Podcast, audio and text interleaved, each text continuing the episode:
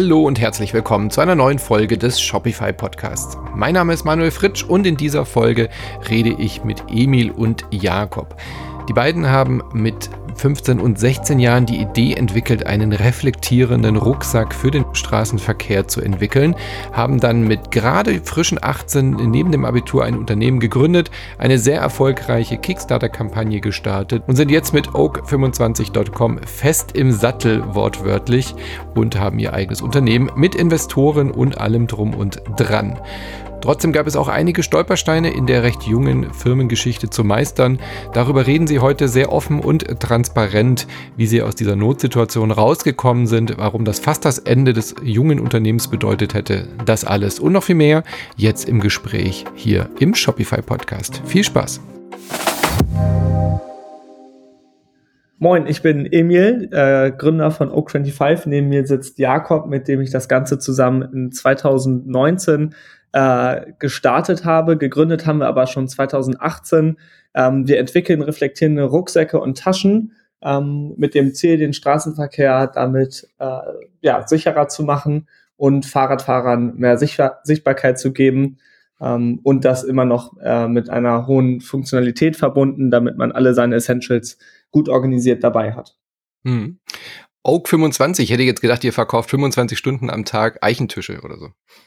Genau, ja, der Name, äh, ganz spannende Story. Wir haben davon äh, anderes Unternehmen äh, gehabt. Wir haben Streetwear entwickelt und äh, das verkauft. Und ähm, da, unter der Brand wollten wir eigentlich auch schon Rucksäcke machen, mussten dann aber feststellen, dass wir die Marke beim ähm, Register nicht anmelden konnten.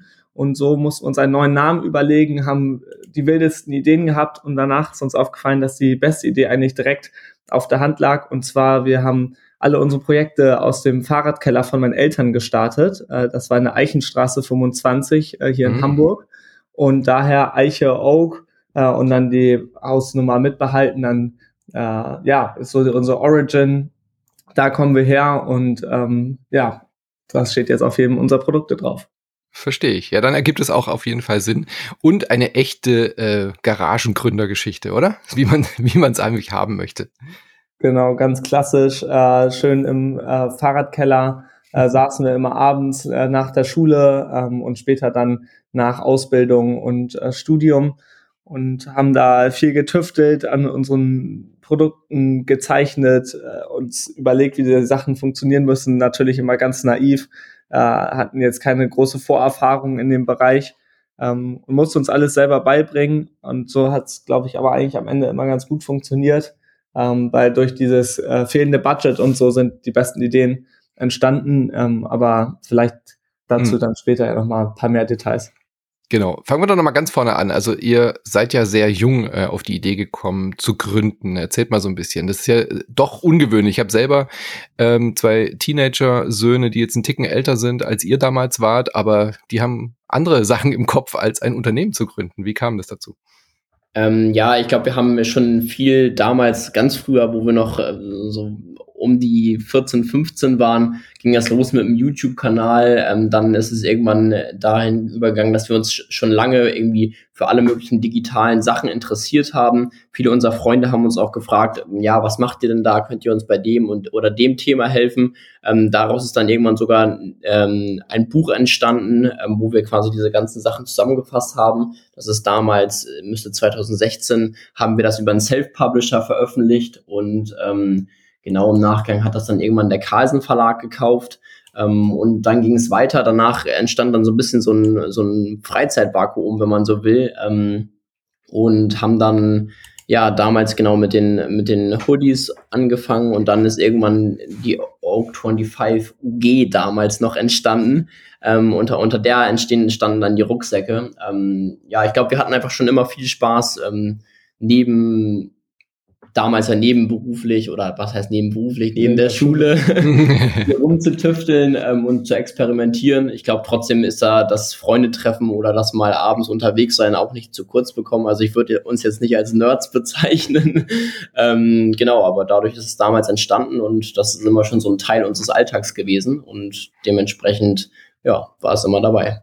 Mhm. Aber die Idee für diesen Rucksack, der eben auch selbstreflektierend ist, der kam dann durch diese äh, Beschäftigung mit dieser Modeidee. Habe ich das richtig verstanden? Und dann habt ihr gemerkt, dass es irgendwie ein Produkt, was, was in den Vordergrund muss? Oder wie kam das dazu? Ja, das, äh, da kamen so viele Sachen zusammen. Also wir fahren einfach hier selber in Hamburg extrem viel Fahrrad, äh, eigentlich überall hin.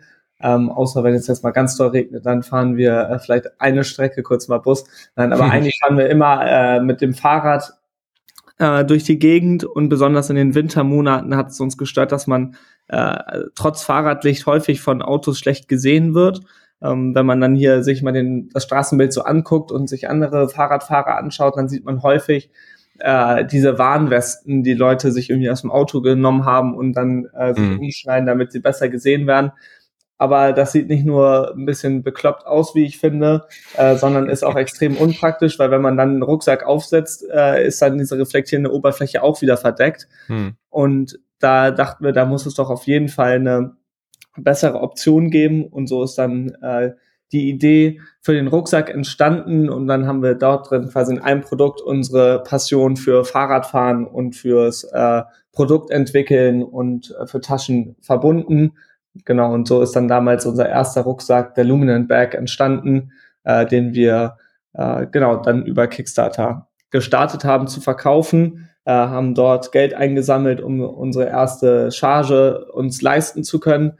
Auch damals äh, hatten wir keine finanziellen Mittel, jetzt die großen Produktionen uns zu leisten und wollten natürlich auch erstmal gucken, ob das Produkt Anklang findet in äh, der Community und ob Leute sich dafür interessieren oder ob nur wir diese Idee für dieses Produkt cool finden und eigentlich sonst gar keiner Lust darauf hat. Ähm, und so konnten wir dann dort 20.000 Euro einsammeln, haben damit unsere erste Produktion finanziert. Und ähm, ja, so ist dann der erste Rucksack entstanden. Äh, nach der Kickstarter-Kampagne kam dann der Shopify Store, um dort die Produkte weiter zu verkaufen. Ähm, Genau, mhm. das so, war so unsere Anfänge. Nicht schlecht. Also ich meine, gleich eine erfolgreiche Kickstarter-Kampagne, komme ich gleich nochmal drauf zurück. Mhm. Wie seid ihr denn überhaupt an die äh, Sache rangegangen? Also die, von der Idee, ich kennen ja vielleicht viele, auch von den Zuhörer, Zuhörerinnen, so, man hat vielleicht mal eine Idee und dann verfliegt sie sich aber auch schnell wieder. Ihr seid ja dann richtig dran geblieben, das Produkt ist ja dann wirklich auch fertig geworden. Ähm, seid ihr erstmal auf die Suche gegangen, ob sowas überhaupt schon mal gibt? Ähm, ihr habt ja quasi einen Bedarf gesehen oder einen Bedarf für euch selber gehabt. Der erste Schritt wäre ja wahrscheinlich gewesen, gibt es dieses Produkt schon auf dem Markt? Und äh, ja, Genau, also wir sind, glaube ich, relativ naiv da rangegangen. Ähm, wir haben uns natürlich auch, wie jeder das machen würde, so ein bisschen durchgeklickt, was es da so gibt. Ähm, da haben wir tatsächlich nicht so viel gefunden. Es gab so ein ganz äh, paar Marken, die ähm, die das mal als Edition rausgebracht hatten, ähm, aber da auch meistens eher so vor allen Dingen irgendwie, dass es irgendwie noch gut aussieht äh, oder auf diesen Style-Faktor und das hat alles gar nicht so gut gepasst und dann haben wir gesagt, okay, da können wir selber was machen ähm, und haben dann damals angefangen, vor allen Dingen erstmal ja viel zu zeichnen ähm, und selber irgendwie, vor allen Dingen Emil damals die, die Photoshop äh, und InDesign und alles, was dazugehört, zu erlernen, um dann auch das Ganze dann mal auch am Computer visualisieren zu können. Ähm, ja, und da haben wir viel getüftelt, ähm, viele Umfragen gemacht, wer dann welches ähm, Fächersystem, was die Leute bevorzugen und da haben dann auch quasi so damals mit ja dem erweiterten Freundeskreis fast schon ähm, dann versucht dieses Produkt perfekt zu machen. Ähm, dann war das irgendwann fertig entwickelt und wir haben unser erstes Muster erhalten. Und da muss man dazu sagen, wir, wir waren so, sind so naiv daran gegangen, dass wir gesagt haben, okay, ja, dann ist das der, das perfekte Produkt, jetzt haben wir es. dann kam das erste Muster an und das sah natürlich grauenhaft aus. ähm, und da war die Enttäuschung groß, aber dann äh, ging es weiter und ja, wir haben in etwa dann ein Jahr lang an dem ersten Rucksack entwickelt ähm, hatten da viele Höhen und Tiefen, aber irgendwann haben wir es dann doch geschafft, mhm. nach einigen Sampling-Anläufen dann unser Produkt in den Händen zu halten. Weil, weil Leute das vielleicht nicht nachvollziehen können. So, ähm, ich glaube, man geht wirklich so mit der Erwartungshaltung ran, ja, man entwirft es auf dem Papier und dann lässt man das machen äh, und produzieren und dann kommt es und dann passt das. Äh, was waren denn so Beispiele? Äh, wieso braucht es so lange immer wieder diese Iterationen? Äh, erklärt mal so ein bisschen, was war denn an eurem ersten Rucksack, wo ihr dann dachtet, okay, krass, das haben wir uns ganz anders vorgestellt. Also bei uns war allgemein äh, die Herangehensweise am Anfang total falsch. Wir haben uns vorgestellt, wir zeichnen auf dem Papier äh, so die, die äußeren Grundformen, wie das äh, Produkt aussehen sollen, beschriften das dann und senden das dann zu dem äh, Produzenten. danach war eigentlich unsere Vorstellung so, dass man jemanden braucht, der ein Schnittmuster entwirft ähm, und der äh, schickt das dann nach Asien zu der Produktionsstätte, die produzieren dann das und dann hat man perfekt äh, das erste Produkt in den Händen. Ähm, das läuft aber tatsächlich ganz anders ab. Äh, man macht viele technische Zeichnungen, aber man muss gar nicht so ins Detail gehen, dass man Schnittmuster braucht, sondern man äh, zeichnet sehr detailliert, aber eher die äußeren Details und auch äh, wenn man dann im Innenraum auch noch Details hinzufügen möchte, zeichnet man dafür dann auch noch Ansichten. Ähm, die gehen dann zu den Produzenten äh, und die entwickeln dann dort äh, auf Basis ihrer Maschinen äh, die Schnittmuster und einzelnen Bestandteile des Rucksacks. Mhm. Und zwar, ähm, glaube ich, der größte Fehler am Anfang, äh, nur von der äußeren Form äh, auszugehen und gar nicht so an Materialien, wie die Eigenschaft von jedem Material sein müssen, ähm, damit man diese Formstabilität zum Beispiel hinbekommt. Mhm. Das hat uns total gefehlt am Anfang. Und der erste Rucksack sah einfach die Materialien, also das Infutter hat sich angefühlt wie eine Aldi-Plastiktüte. Hm. Äh, das Material draußen hat extrem, hat sich extrem schnell zerkratzt. Also die reflektierende Oberfläche war nach äh, paar Stunden hinüber. Ähm, und auch so der, der untere Korpus, der sah einfach nicht schön aus. Und wenn man den vollgepackt hat, dann hat er sich an jeder Ecke eingedellt. Ähm, und das hat uns auf jeden Fall ordentlich enttäuscht. Ähm, und war auch für uns glaube ich, ein Moment der Realisation, dass man feststellen musste, so schnell geht's dann vielleicht doch nicht. Ähm, aber da haben wir auf jeden Fall direkt weitergemacht, weil wir ja dieses Produkt unbedingt haben wollten. Und ähm, ja, dann direkt die nächste Produktrunde gestartet. Und ich glaube nach drei, äh, vier Runden war dann das Produkt final ähm, ich würde sagen, unser erster Rucksack, den wir verkauft haben, wenn wir den jetzt mit unseren jetzigen Modellen vergleichen, da liegen trotzdem noch Welten äh, dazwischen. Hm. Ähm, aber für den damaligen Stand war das auf jeden Fall sehr gut. Und äh, seitdem perfektionieren wir aber immer noch unsere Rucksäcke bei jeder ähm, neuen Bestellung weiter. Es kommen immer noch weitere Details dazu. Äh, und wir hören da extrem doll auf unsere Kunden und versuchen da so nah es geht an den Kunden die Produkte zu entwickeln, weil der weiß am Ende am besten, ähm, was man braucht in einem Rucksack. Das wissen nicht wir, sondern das wissen unsere Kunden und deshalb ähm, ja, sind wir da immer so nah es geht an dem Kunden dran. Wie habt ihr das denn alles finanziert zu der Zeit? Also ich meine, klar, ein Sample zu machen ist jetzt vielleicht doch äh, finanzierbar, aber ihr habt ja dann auch richtig den Schritt gegangen, in eine Kickstarter-Kampagne zu investieren. Und das darf man, glaube ich, auch nicht unterschätzen, wie viel Arbeit so eine Kickstarter-Kampagne auch äh, bedarf, oder? Man muss ja Texte schreiben, Videos drehen, Produkt-Photoshots machen und so weiter. Äh, könnt ihr da ein bisschen Einblick geben, wie viel Arbeit es wirklich war, so ein Produkt auf Kickstarter zu bringen? Also Kickstarter allgemein haben wir auch unterschätzt, äh, was das dann doch für ein Aufwand ist. Man denkt immer, man stellt da sein Projekt ein und dann mhm. kommt diese riesige Kickstarter-Community und möchte unbedingt dieses Projekt haben. Aber mittlerweile werden einfach unglaublich viele Projekte eingestellt. Ähm, und diese, der Grundgedanke von Kickstarter ist mittlerweile leider auch so ein bisschen kaputt, weil man muss sein Ziel innerhalb der ersten 48 Stunden mindestens erreichen, äh, damit man von Kickstarter gefeatured wird. Und wenn mhm. man nicht von Kickstarter gefeatured wird, dann äh, kann man nicht auf diese Kickstarter-Community zurückgreifen, die man ja eigentlich so unbedingt äh, abholen möchte, um diesen organischen Traffic mitzunehmen. Ja. Ähm, das war uns damals gar nicht so richtig bewusst. Und ähm, ja, so ist es dann zustande gekommen, äh, dass wir da echt auch ordentlich dran arbeiten mussten äh, die Vorarbeit vor Kickstarter, also vor der Kampagne, bevor man die live nehmen konnte, war auch echt enorm. Also wir haben da sehr viel Zeit in ein äh, Feature-Video äh, investiert ähm, und in verschiedene Kampagnenmöglichkeiten, in Pressearbeit, ähm, Fotomaterial und so weiter. Ich glaube, unsere größte Geheimwaffe ist eigentlich, dass wir häufig ähm, Leute für uns gewinnen können, äh, die uns dann sehr kostengünstig unterstützen.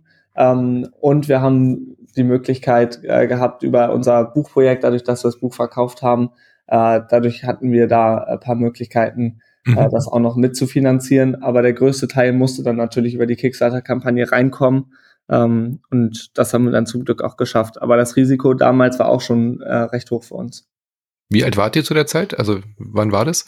Ich war da gerade 17 oder 18. Nee, ich glaube, ich war schon 18. Also ich hatte da gerade Abi gemacht, als die Kampagne mhm. live gegangen ist und Jakob war 19, äh, 19 ja. Und das war in welchem Jahr, die Kickstarter-Kampagne? Äh, Ende 2019. Okay, ja.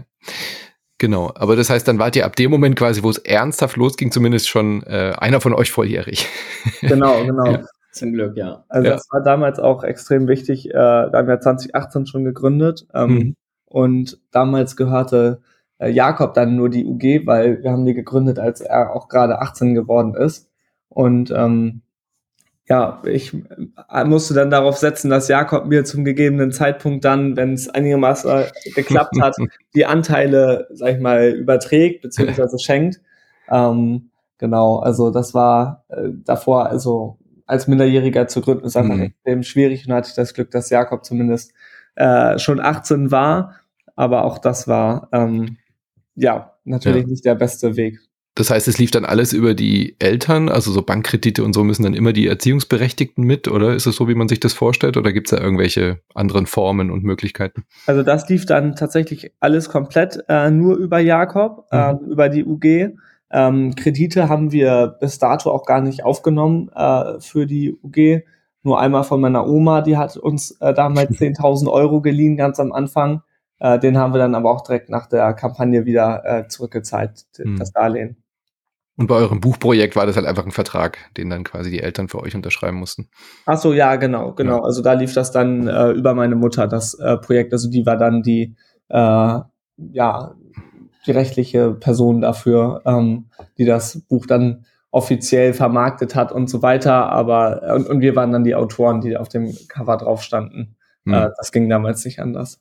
Klingt trotzdem nicht so einfach, das alles so neben Abitur und äh, so in dieser, ja, in dieser Findungsphase vom Teenager hin zum Erwachsenenleben, äh, war eine aufregende Zeit wahrscheinlich auch, oder? Ist ja noch nicht so lange her.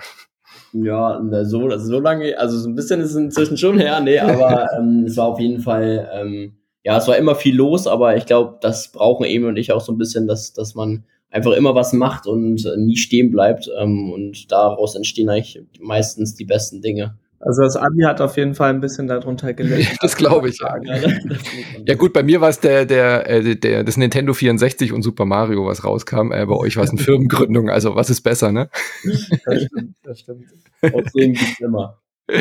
Ähm, das heißt, ihr habt dann äh, die Firma gegründet und war Kickstarter so ein Testballon für euch, um zu sagen, okay, das Produkt wird auch am Markt angenommen oder wart ihr euch eigentlich schon sicher, dass das Produkt irgendwie, dass ihr das weitermachen wollt und äh, Kickstarter eher wirklich ein reines Finanzierungswerkzeug? Also ich glaube, das war beides so ein bisschen. Natürlich musste man halt antesten. Also wir hatten uns natürlich schon vor, vorher viel informiert, viele eigene Umfragen damals über ähm, Google, wie heißt es? Google Programm? Forms. Google Forms äh, gemacht, um zu testen, okay, was interessiert die Leute. Also wir haben das da damals auch schon versucht, kundennah ähm, zu entwickeln. Natürlich war das auf jeden Fall auch ein Testballon. Also wenn die Kickstarter-Kampagne gescheitert wäre, dann hätten wir sicherlich das Projekt auch auf Eis gelegt.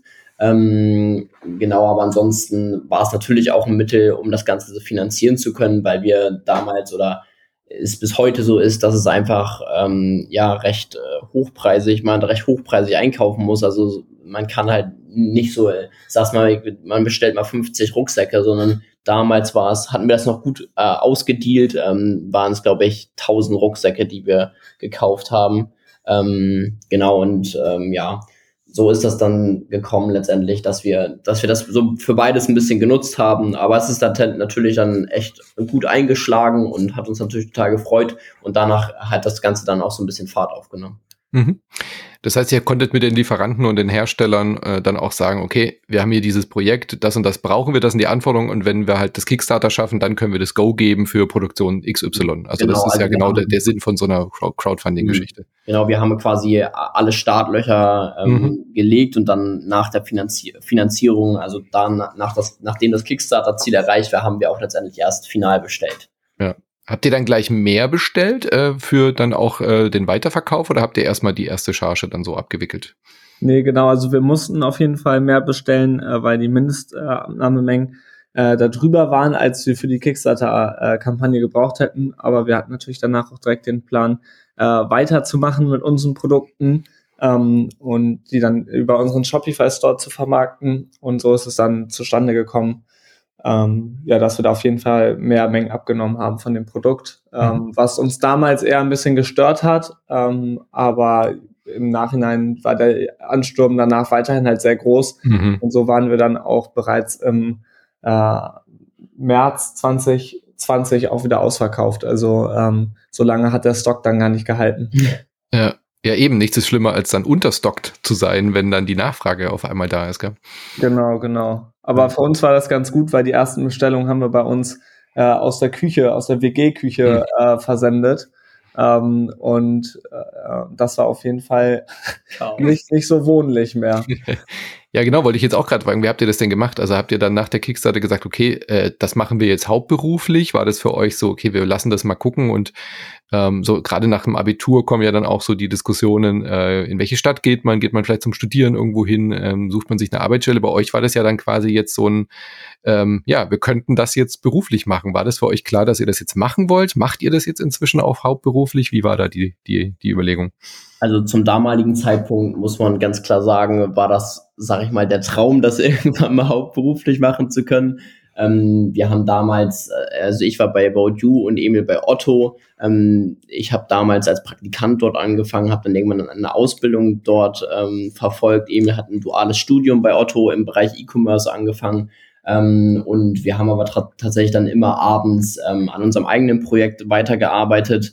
Ähm, genau, damals haben wir wirklich dann auch abends aus unserer Küche heraus die ganzen Sachen in die Bestellung verpackt und haben die dann immer zu unserem Kiosk nebenan getragen, mhm. der mit uns den Umsatz seines Lebens gemacht hat, äh, aber natürlich auch so ein bisschen darunter gelitten hat, dass irgendwie haufenweise Pakete bei ihm im Kiosk jeden Tag ja, wo, wo, habt ihr denn überhaupt tausend äh, Rucksäcke untergebracht? Die nehmen ja auch ordentlich Volumen weg, oder? Ja, nicht? also wir haben glücklicherweise über einen Bekannten konnten wir so ein paar Paletten im, okay, im kleinen ja. Lager unterbringen ähm, und einen Großteil haben wir halt bei uns im in der Küche unter die Decke gestapelt. ähm, also es war, waren auf jeden Fall wilde Zeiten, ähm, genau, aber dann hat sich das Ganze immer weiterentwickelt. Ähm, und dann haben wir im letzten, wann war Den, äh, November 2020 haben wir dann äh, unsere Logistik an den Fulfillment-Dienstleister hm, okay.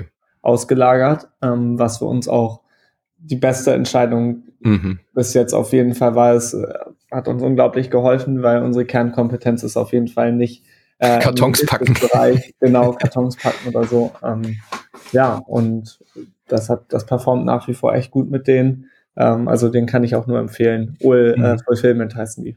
Und da kommt dann auch eure Ware an. Das heißt, ihr habt dann auch mit der mit Logistik und so gar nichts mehr dann äh, direkt mit am Hut. Nee, genau, genau. Die Waren kommt da an und die sind dann äh, an unser ERP-System mittlerweile angebunden. Früher waren sie direkt an den äh, Shopify Store angebunden. Mittlerweile geht's aber über unser ERP-System. Ähm, und dann kommen dort die Aufträge digital für den Fulfillment-Dienstleister rein und mhm. wir äh, ja, kriegen dann die Tracking-Nummer abends immer zurück. Mhm.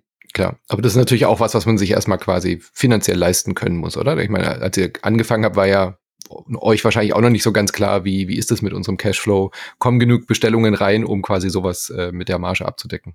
Ja, also die äh, Kosten äh, sind gar nicht so hoch. Also vor allen Dingen auch die Lagerkosten hätten uns damals auch schon leisten können. Das skaliert ja eigentlich immer mit dem äh, mhm. Business mhm. so mit.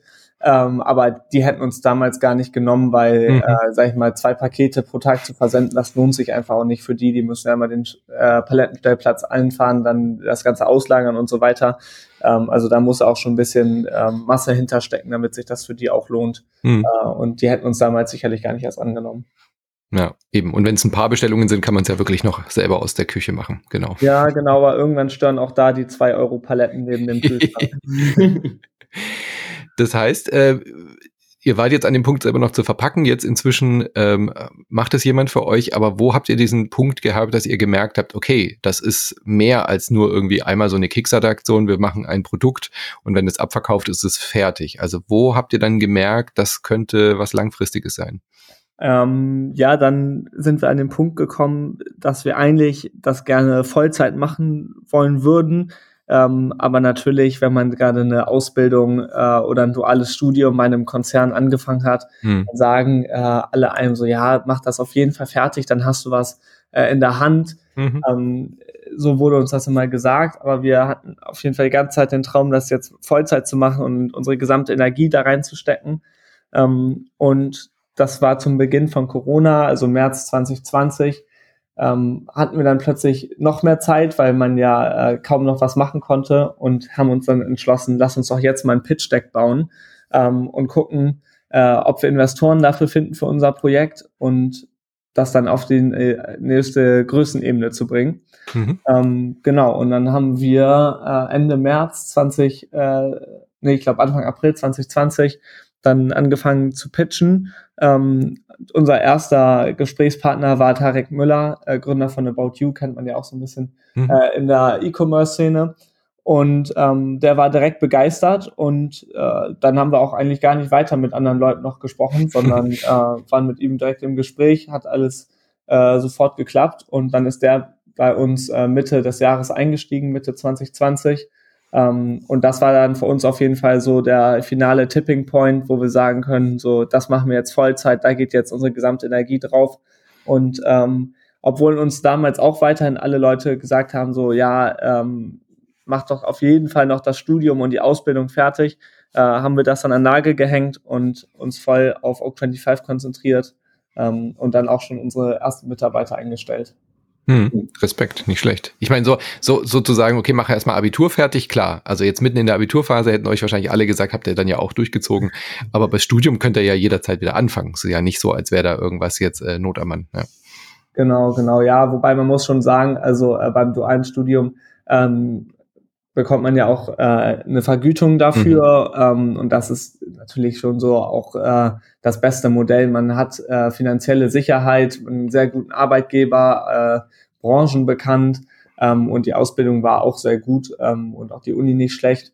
Äh, deshalb auf, auf dem Papier würde man sagen, mach das doch auf jeden Fall fertig. Äh, aber der emotionale Faktor und der, der Traum ja. von uns war einfach so groß, dass wir dem auf jeden Fall widersprochen haben und äh, unseren eigenen Weg da gegangen sind aber nicht nur der emotionale Faktor, sondern halt auch einfach der Zeitfaktor, oder? Also man muss ja bei so einer Unternehmensgründung schon auch 100% dahinter stehen und die Zeit dafür haben und den Kopf dafür haben. Also das so ein bisschen nebenher laufen zu lassen, wenn dann die Nachfrage auch da ist und in eurem Fall jetzt ja auch Investoren einsteigen, ist ja dann auch eine ganz andere Nummer wieder. Das ist ja dann nicht einfach nur noch mehr so ein Hobby. Ja, nee, das war auf jeden Fall, sag mal, sehr zeitintensiv und das war auch auf jeden Fall immer dann eine ganz schön intensive Zeit, wo wir quasi beides parallel laufen mhm. hatten. Ähm, ich glaube, da hat's da hat's dann wirklich gut getan, auch diesen Schritt gehen zu können. Am, am Ende hätte man sonst das Projekt halt dann etwas zurückstellen müssen. Ähm, mhm. Und dann wäre es mit Sicherheit nicht so erfolgreich gewesen, wie es jetzt ist. Ja. Was habt ihr als erstes angestellt? Ähm, eigentlich unsere Praktikanten waren so für alles da. Wir hatten damals noch gar nicht so äh, genaue äh, Arbeitsbereiche oder sowas festgelegt. Wir haben immer ausgeschrieben Marketing, glaube ich, oder Business Development eigentlich. Äh, so, so ein bisschen nichts aussagend auch, aber irgendwie haben wir da trotzdem echt coole Leute bekommen. Unser erster Praktikant war dann auch unser erster äh, Vollzeitmitarbeiter, Nico. Der ist immer noch mit uns bei uns dabei. Und zwischenzeitlich waren wir dann manchmal mehr Praktikanten, manchmal weniger. Das war aber eigentlich auch immer ganz cool. Ja, immer eine ganz spannende Dynamik am Anfang da drin zu haben. Ähm, und viel Unterstützung, aber auch für uns, würde ich sagen, die größte Herausforderung, Personal zu leiten, Leute mhm. mit abzuholen, ähm, besonders wenn man davor immer nur zu zweit äh, alles gemacht hat und sich in jedem Bereich auch gut auskennt, äh, die anderen Leute dann mit abzuholen, das fiel uns auf jeden Fall nicht so einfach ganz am Anfang. Ja. Ich glaube, in, in welchem Bereich wir uns dann als allererstes dann wirkliche Expertise reingeholt waren, war damals die Produktentwicklung. Ähm, mhm. Also wir haben ja bis dato immer vor allen Dingen ähm, die Sachen gezeichnet, auch dann am Computer visualisiert, äh, war aber das natürlich immer sehr, sehr zeitaufwendig gewesen und da konnten wir dann ähm, eine Produktdesignerin ähm, für uns gewinnen, die dann mit an Bord gekommen ist und mit der wir dann ähm, in, äh, ja, in Kooperation, sage ich mal, die ganzen weiteren ähm, Modelle, die es jetzt bis dato gibt, äh, entwickelt haben. Mhm. Wie hat sich euer, euer Alltag verändert, seit ihr Investoren mit drin habt? Also ich kann mir vorstellen, ihr habt ja selber auch gesagt, ihr habt euch dann ja bewusst dafür entschieden, das jetzt hauptberuflich auch zu machen. Ähm, es bringt schon nochmal einen anderen äh, Druck oder eine andere Zugkraft mit rein, oder? Dann so ein, so ein Investor im Background zu haben. Ähm, das auf jeden Fall für uns hatte das aber auch sehr große Vorteile, weil man seine Schritte nochmal länger überlegt und sich der Sache sicherer sein muss, dass das mhm. jetzt äh, die richtige Maßnahme ist, weil man natürlich äh, immer die eigene äh, Verantwortung äh, hatte und äh, das Risiko getragen hat. Jetzt hat man da auch noch Kapital von jemandem Dritten mit drin, ähm, aber zeitgleich sind ja auch unsere ersten MitarbeiterInnen äh, dazugekommen und äh, so ist die Gesamtverantwortung auf jeden Fall äh, gestiegen und äh, so haben sich auch Prozesse gefestigt und ähm, das war auch, also hat Vor- und Nachteile für uns gehabt, aber die Vorteile haben auf jeden Fall mhm. äh, überwogen und man muss dazu auch sagen, dass die ähm, dass Tarek und äh, die anderen beiden, die noch bei uns mit drin sind, äh, uns sehr unterstützt haben, aber nicht uns dazwischen funken, sondern äh, uns auch die Freiheiten geben, die wir auf jeden Fall brauchen und wir deshalb weiterhin Oak 25 noch so führen, wie wir es wollen und äh, jetzt keinen Führungsstil von jemand Dritten da äh, übernommen, übernehmen mussten. Hm. Wie seid ihr denn nach diesem ersten, nach diesem ersten Schwung? Also noch äh, Kickstarter hat ja dann erstmal so ein bisschen Aufmerksamkeit, danach kommen ja dann auch weitere Bestellungen rein von Leuten, die es dann vielleicht dadurch mitkriegen, verpasst haben, dann eben auch ein Produkt bestellen. Wie habt ihr es denn dann geschafft, danach weiterhin einen Kundenstamm aufzubauen. Ihr habt jetzt ja kein Produkt, wo man einen großen Kundenstamm hat, der wiederkehrend ist, oder verstehe ich das falsch? Weil wenn man so einen Rucksack hat, dann ist man ja erstmal, ähm, dann ist der Bedarf ja erstmal gedeckt. Ähm, wie seid ihr da an neue Kundschaft gekommen? Wie habt ihr eure Marke weiter verbreitet? Ähm, genau, wir sind dann damals ähm, reingestartet mit Facebook-Ads. Und damals, damals war das ganze Facebook-Thema natürlich noch ein bisschen entspannter, als es heutzutage mhm. ist. Ähm, genau, aber damit sind wir damals reingestartet, ähm, haben relativ einfache Videos und Foto-Ads gemacht, die auch wirklich sehr gut performt haben. Also das, das Produkt ist sehr gut angekommen und wir hatten damit einen Kanal für uns gefunden, mit dem wir das sehr gut vermarkten konnten. Ähm, du hattest eben das Thema Returning Customer Rate angesprochen. Ähm, also ich glaube, damit, da konnten wir dann erstmal so wirklich stetig neue Kunden für uns gewinnen und das auch Ganze nochmal deutlicher wachsen lassen, als wir es davor vielleicht hätten tun können. Ähm, und äh, zum Thema Returning Customer Rate ist es tatsächlich so, man denkt im ersten Moment, ähm, man, ein Kunde kauft bei uns nur ein Modell, aber häufig ist es tatsächlich so, dass es dann doch, also dass die Returning Customer Rate doch deutlich höher ist als gedacht, weil dann viele das nochmal als Geschenk kaufen oder ähm, für die Kinder oder mhm. ähnliches. Also da sind, waren wir auch selber erstaunt, dass die Returning Customer Rate doch höher ist als, als ursprünglich gedacht, wenn, wenn man an Rucksack denkt. Hm. Genau, du hast schon angesprochen, Facebook-Ads und so. Also das ist ja ein Produkt, was sich wahrscheinlich auch sehr gut kommunizieren lässt, weil der, der Benefit für den Kunden und für die Kundin ist sofort, aha, Wortspiel einleuchtend, oder? der Effekt ist gut, ja, das stimmt. Ja. Nee, genau, das haben wir auch häufig dann gemacht. Ähm, alleine wenn man äh, den Rucksack nur, wenn es leicht dunkel ist, sag ich mal, mit dem mhm. Handy Licht anleuchtet, sieht man eigentlich sehr schnell und sehr stark diese ähm, krasse Reflexion, vor allen Dingen beim Luminant Bag ist, wenn man das auf dem Rücken trägt, dann hat man wirklich so einen kleinen Leuchtball hinten ähm, auf den Schultern und das ist, war schon sehr eindrucksvoll und das hat uns mit Sicherheit auch äh, dabei geholfen, halt zu kommunizieren, was das Produkt letztendlich kann und warum ein Kunde sich das kaufen sollte. Hm. Jetzt ist auf eurer Webseite, wenn man da gerade drauf geht, äh, sind viele Produkte im Sale und es ist so ein roter Banner Notverkauf bis 50 Prozent. Äh, was, was ist da los? Erklärt mal. Nee, genau. Also der, der Notverkauf äh, war für uns jetzt in den zwei Jahren, die wir Oak25 aktiv machen, auch so der, der schwierigste Schritt ähm, und auch ziemlich hart. Äh, das Ganze ist so zustande gekommen, dass wir ähm, im Q4 letzten Jahres einfach Ware nicht bekommen haben durch äh, verschiedenste Lieferschwierigkeiten und Co. Ähm, und wir wollten viele neue Produkte rausbringen und am Ende letzten Jahres hatten einfach keine Ware mehr da und Anfang diesen Jahres sollte dann der große Schwung endlich geliefert werden, den wir zum Q4 einfach extrem dringend gebraucht hätten. Mhm. Ähm, und so hatten wir dann das Problem, dass einfach äh, ja der Cashflow aus äh, allen aus der Bahn geworfen wurde und wir ähm, ja Cash brauchten und zu viel Ware hatten. Ähm, und jetzt gerade haben wir den Notverkauf vor, glaube ich, ja knapp äh, zwei Wochen gestartet ähm, und mit der Hilfe unserer Community und äh, echt vielen neuen Leuten, die wir über LinkedIn, äh, Instagram und Co.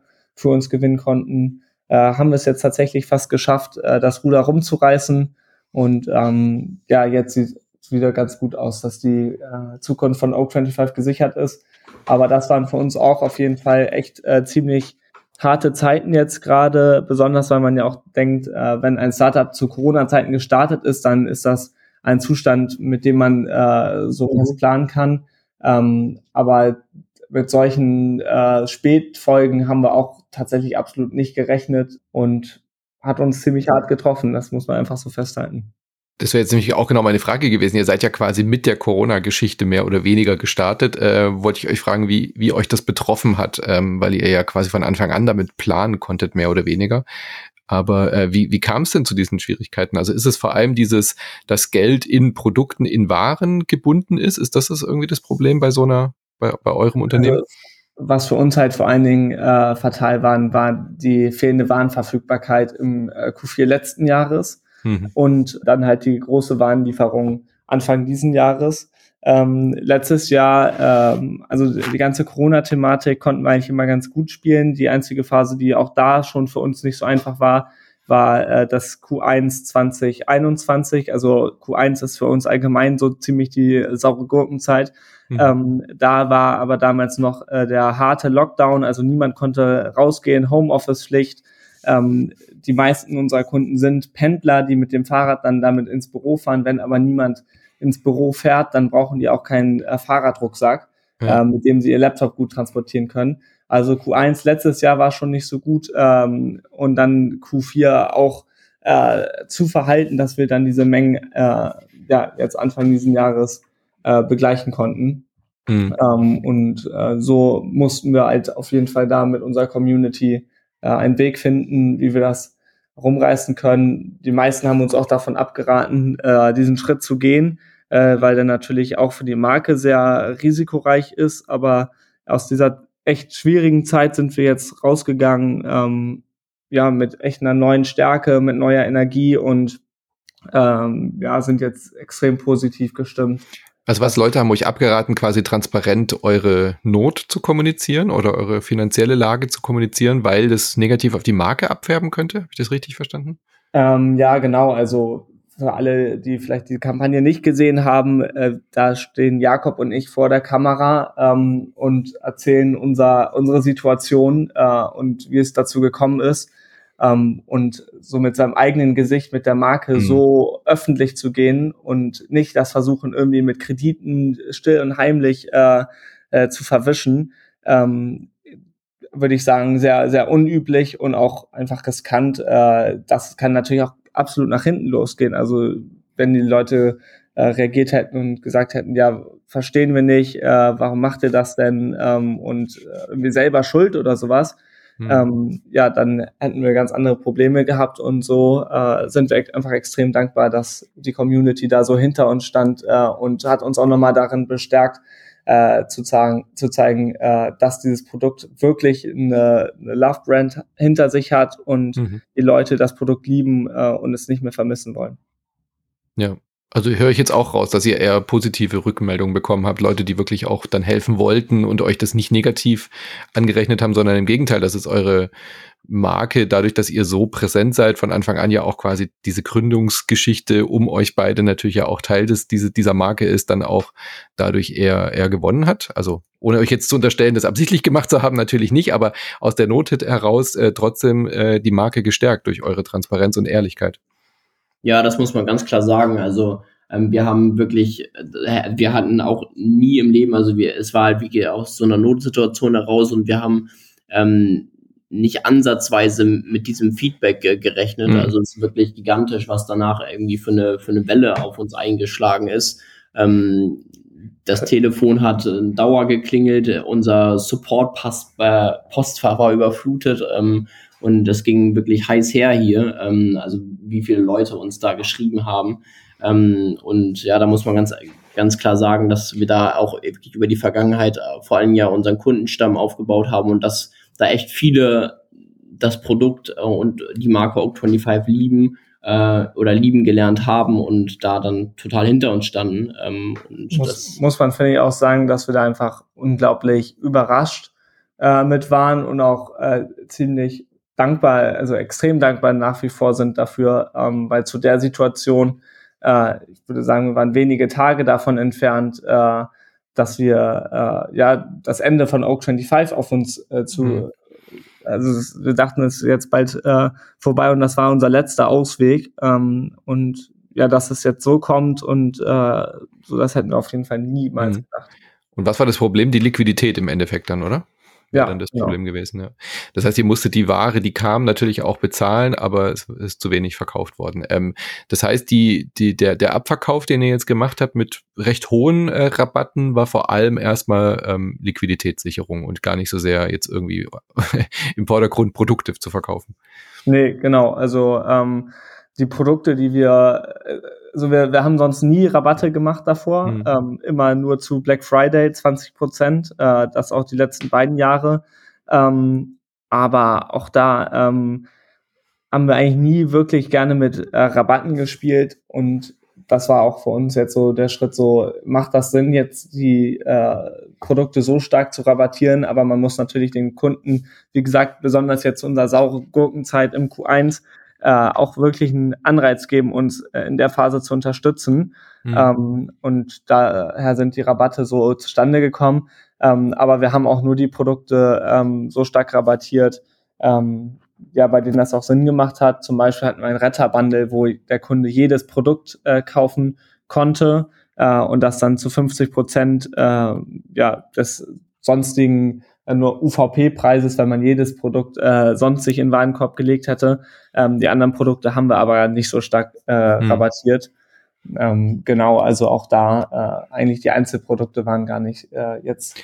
Ja, und wichtig halt, dass ihr klar begründet habt, woher dieser Rabatt kommt und wo, wozu der dient, dass man genau, da die, die genau. Marke nicht beschädigt, genau.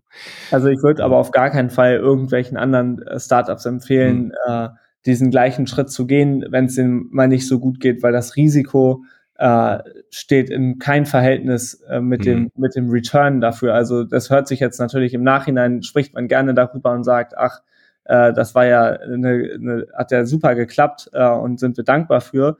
Ähm, aber vor der Kampagne ging es uns wirklich auch äh, emotional und so privat mhm. sehr, sehr, sehr, sehr schlecht. Ähm, und Deshalb, äh, das möchte ich auch gerne nochmal so festhalten. Also das sollte man ja. auf gar keinen Fall äh, machen, außer es gibt wirklich keinen anderen Ausweg mehr. Nee, es ist absolut eine Notlösung gewesen, so habt ihr das ja genau, auch äh, genau. kommuniziert. Aber wichtig bei dem Punkt ist dann, glaube ich, ihr hättet ja auch einfach nur Rabatte machen können, ohne es zu kommunizieren. Ähm, wichtig an dem Punkt war, glaube ich, dass ihr euch halt entschieden habt, so transparent und ehrlich damit auch rauszugehen. Und wenn man das dann so macht, dann ist es, glaube ich, auch wichtig, das klar zu begründen und zu erklären. Ja, genau. Also äh, Kundennähe und äh, ja, Transparenz und Ehrlichkeit war von uns von vornherein einfach immer wichtig. Ähm, und ähm, ja, also hm. deshalb. Damit sind wir halt in der Vergangenheit auch immer gut gefahren. Also, ja, also auch in jeder, in jeder Phase, auch wenn es uns gut geht, haben wir das immer kommuniziert äh, und uns bei den Kunden bedankt. Ähm, und deshalb finde ich es auch okay, dass man dann, wenn es einem nicht so gut geht, äh, auch auf die Kunden zugeht. Hm. Was zieht ihr denn unternehmerisch für Schlüsse daraus, dass so eine Situation nicht mehr auftaucht? Habt ihr da irgendwas für euch äh, entdeckt, wo ihr gesagt, ja, das hätten wir vielleicht so oder so anders planen müssen, damit wir nicht in so eine Situation kommen? Ja, also das ist äh, die große Frage. Ähm, auf jeden Fall haben wir viele Rückschlüsse daraus gezogen. Das Problem ist einfach, wenn man ein Handelsstartup ist ähm, mhm. und man wachsen möchte, muss man ja immer bis zum Limit äh, Produkte einkaufen. Also so viel, wie mhm. man sich gerade eben so leisten kann, weil nur so kann man den, äh, ja, das weitere Wachstum finanzieren oder man muss halt Kredite aufnehmen, ähm, was wir einfach extrem ungerne äh, machen wollen. Ähm, genau, also die Rückschlüsse wären auf jeden Fall da, dass man da etwas konservativer hätte planen müssen ähm, und besonders jetzt durch diese ganzen Lieferengpässe äh, steigende Rohstoffpreise, ähm, ja, Containerpreise sind verdreifacht mhm. bis verfünffacht. Ähm, da hätte man einfach ähm, ja, konservativer planen müssen. Ja, das wäre, glaube ich, und natürlich, also auch unsere Liquiditätsplanung haben wir jetzt nochmal angepasst. Ähm, also mehr Reserven zurücklegen, finanziell. Genau, genau. Ja. Und querstehende Containerschiffe auf irgendwelchen Kanälen hat natürlich auch nicht gerade geholfen, wahrscheinlich zu der Corona-Geschichte dazu. Ja. Nee, nee, nee, genau, das absolut gar nicht. Ähm, und auch damals waren wir schon davon betroffen und mhm. also bei einer damaligen Lieferung und jetzt äh, hält das ja immer noch an. Also man will es kaum glauben, aber äh, so richtig hat sich die Logistikbranche nicht beruhigt. Mhm. Habt ihr auch darüber nachgedacht, dann, was weiß ich, also manche Leute, die hier im Podcast waren, haben äh, gesagt, sie sind da ganz gut rausgekommen, weil sie zum Beispiel nur noch in Europa produzieren oder solche Geschichten. Habt ihr über sowas auch nachgedacht? So wie ich es rausgehört habe, sind äh, eure Produkte ja hauptsächlich wahrscheinlich, also oder viel mit asiatischen Märkten dann auch gemacht. Ja, genau. Also wir versuchen da eigentlich alles Erdenkliche, ähm, um das in Europa visuell also realisieren zu können. Letztendlich ist dann so ein bisschen das Problem, dass irgendwie durch diese globale Wirtschaft einfach leider Gottes China die Fabrik der Welt ist mhm. ähm, und es uns sehr schwierig ist. Also wir äh, sind noch in der Produktentwicklung für ein paar Textilien, die kann man gut in Europa produzieren und da sind wir auch, äh, sagen wir direkt, bitte sehr, nehmen wir dankend an, ähm, vor allen Dingen, weil man dann einfach nicht, sag mal, sechs Wochen alleine die Contain Containerschifflieferungen auf die warten muss. Und vor allen Dingen für ein Startup wie uns ist es total wichtig, dass wir irgendwie schnell und agil sind. Ähm, und wir sind auf der Suche nach wie vor. Ähm, ich glaube, da wird sich jetzt auch durch Corona noch mal einiges ändern, ähm, viel sich noch mal neu entwickeln, ähm, weil letztendlich ist es ja total unsinnig, dass wir als ähm, Unternehmen, was in Deutschland sitzt, in China produzieren. Ähm, aber letztendlich haben wir bis dato gar keine andere Möglichkeit. Und ich glaube, so geht es einfach auch ganz, ganz vielen Unternehmen. Mhm. Ähm, ja. ja, also auch besonders das Know-how ist mittlerweile gar nicht mehr in Europa vorhanden und auch äh, nicht die äh, Arbeitskräfte, die sowas noch unterstützen können. Mhm. Ähm, da fehlt, also ist der europäische Stolz einfach zu hoch. Ähm, und äh, niemand möchte mehr Produkte selber nähen äh, oder so, sondern jeder möchte hier äh, irgendeinen schönen Bürojob oder sowas haben. Äh, und ansonsten, wir haben mal versucht in Portugal das zu produzieren, diese Textilien, äh, also die Rohstoffe, die wir verarbeiten, die Grundmaterialien, die kommen nun mal einfach aus Asien mhm. ähm, und dann hätte man dort die Materialien verarbeiten lassen müssen und dann nach Europa verschiffen, dann werden sie dort zusammengenäht und dann von Portugal nach Deutschland. Das ist da ist für das Klima auch keine hohe Ersparnis mhm. mit dabei. Ähm, und China hat äh, derzeit ja nach wie vor einen äh, nicht besonders starken Ruf bei der äh, bei dem Endverbraucher. Man muss aber festhalten, dass auch dort die Arbeitsbedingungen extrem gestiegen sind mittlerweile. Die Bezahlung, klar, sie sind immer noch nicht auf europäischem Niveau, aber auch der Endverbraucher muss dort ja auch weniger bezahlen äh, für die Lebenserhaltungskosten. Ähm, deshalb äh, ja, im Moment ist das der beste Weg, den wir nehmen können, versuchen aber dann natürlich, wenn es sich ermöglicht, da überall neue Wege zu gehen und sind auch immer in Absprachen mit Produzenten äh, aus anderen asiatischen Län Ländern, aber genauso auch mit der Türkei, ähm, also mit türkischen Produzenten und auch in Portugal gucken wir weiterhin, was da hoffentlich bald möglich ist. Mhm. Ihr kommt ja so ein bisschen, ist jetzt klingt ein bisschen über äh, größer als es ist, aber ihr habt ja mit Mode quasi angefangen. Äh, was ist Thema Diversifizierung? Habt ihr auch schon nachgedacht, irgendwie, okay, wo könnte man diese reflektierenden Sachen noch einsetzen, außer Rucksäcken und Taschen? Gibt es da schon Überlegungen, euch quasi breiter aufzustellen? Ähm, also ohne jetzt zu viel zu, verraten zu wollen, äh, überlegen wir da natürlich äh, schon seit dem ersten Tag. Oak 25 mhm. war nie äh, nur für Rucksäcke konzipiert, sondern äh, unsere Visionen gehen auf jeden Fall seit dem ersten Tag darüber hinaus. Ähm, aber ich glaube, da muss man noch mal ein bisschen abwarten, äh, was da vielleicht kommt. Jetzt gerade hatten wir erstmal die schwierigste Phase unserer gesamten kleinen Unternehmensgeschichte, wenn man so möchte. Ähm, und wenn wir da jetzt das erstmal überwunden haben, äh, dann können wir uns auf neue Produkte konzentrieren. Aber erstmal müssen wir diesen Schock verarbeiten, das alles mhm. wieder äh, hintereinander bringen und dann ja. Ähm, ja, gestärkt da rausgehen. Aber ja. hoffentlich kommt da irgendwann mal was. Was auch nicht unerwähnt bleiben soll, ist natürlich auch, weil wir gerade das Thema ähm, China, Produktionsketten und so weiter hatten. Ähm, euer Rucksack ist ja auch aus recyceltem Plastikmaterial. Vielleicht wollt ihr dazu noch was sagen. Also auch da seid ihr ja durchaus äh, als Jungunternehmer mit dieser Nachhaltigkeit angetreten. Genau, das auf jeden Fall. Also unsere ganzen Rucksäcke sind ähm, ähm, vom Grundmaterial aus so recyceltem ähm, Plastik. Ähm, also quasi da wird alter Stoff und alte, also äh, quasi alter Plastikschrott kleingeschreddert und dann zu neuem Garn gemacht.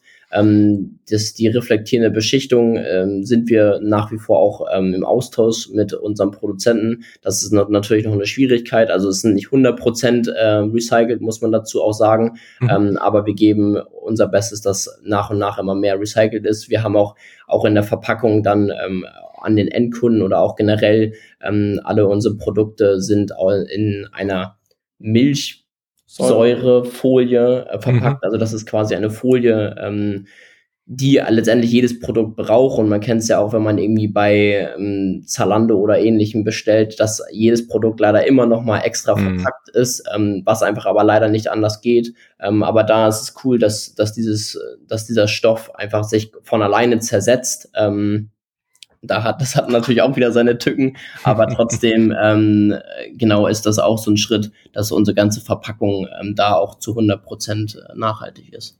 Ja, vielleicht da noch eine kleine Anekdote, als wir äh, diese Umverpackung eingeführt haben, äh, war die Sorge, dass äh, die sich so schnell zersetzt, dass die äh, ja im Container schon äh, sich auflöst und in Europa dann ohne äh, Umverpackung ankommen, die Produkte. Mhm. Aber das hat zum Glück äh, ausgereicht und äh, wenn man sie jetzt an den Endkunden versendet, kann das dann auch äh, industriell recycelt werden. ja, so schnell löst sich dann doch nicht auf. Nee, nee, genau, genau. Zerfällt in der Hand. Ja, genau. das war nicht so gut. Sehr schön. Wunderbar. Also dann äh, freue ich mich. Ich wollte jetzt gerade sagen, dann drücke ich euch die Daumen. Wollte ich fast sagen, dass diese Rettungsaktion funktioniert, aber das habt ihr ja schon bestätigt, dass ihr da schon wieder auf einem äh, guten Weg seid. Äh, freut mich sehr zu hören, auf dass wir weiterhin viel von euren Produkten, von eurem Unternehmen hören. Und dann würde ich einfach sagen, dann schauen wir in ein, zwei Jahren nochmal vorbei und gucken für ein kleines Update, äh, wie ihr euch weiterentwickelt habt und wo die Reise hingeht. Äh, und ich bin äh, guter Dinge, dass man noch viel von euch hören wird. Das, das freut uns und äh, ja, vielen Dank für deine lieben Worte und äh, ja, dass wir da sein durften. Vielen Dank. Dann geht auf oak25, also oak25.com, da findet ihr den Shopify Shop und äh, auch wenn der große Rucksack ist, glaube ich, gerade ausverkauft, gell, durch die genau, Rabattgeschichte, aber der ist bestimmt bald wieder da, wenn dieser Podcast läuft. Macht's gut. Danke. Tschüss. Ciao. Das war's schon wieder für heute mit der Folge. Wir sind auch nächste Woche wieder für euch da mit einem weiteren spannenden Interview und wir würden uns in der Zwischenzeit sehr freuen, wenn ihr uns auf Spotify und Co.